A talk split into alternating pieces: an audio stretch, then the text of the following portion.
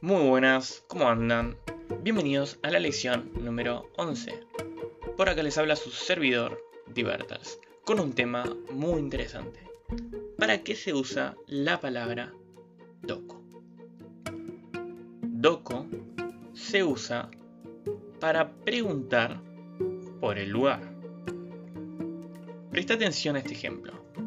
Oteraiwa doko desu? ¿Dónde está el servicio? Vamos a dividir esto por partes, ¿no?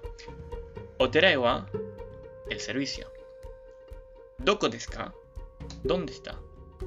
Si hacemos todo esto junto. Oteraewa, doko desu ka? ¿Dónde está el servicio? A lo cual se puede responder Socotes, está ahí.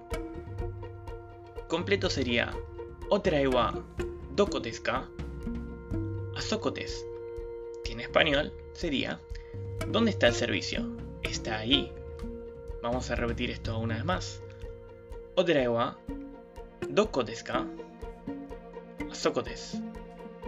¿Dónde está el servicio? Está ahí.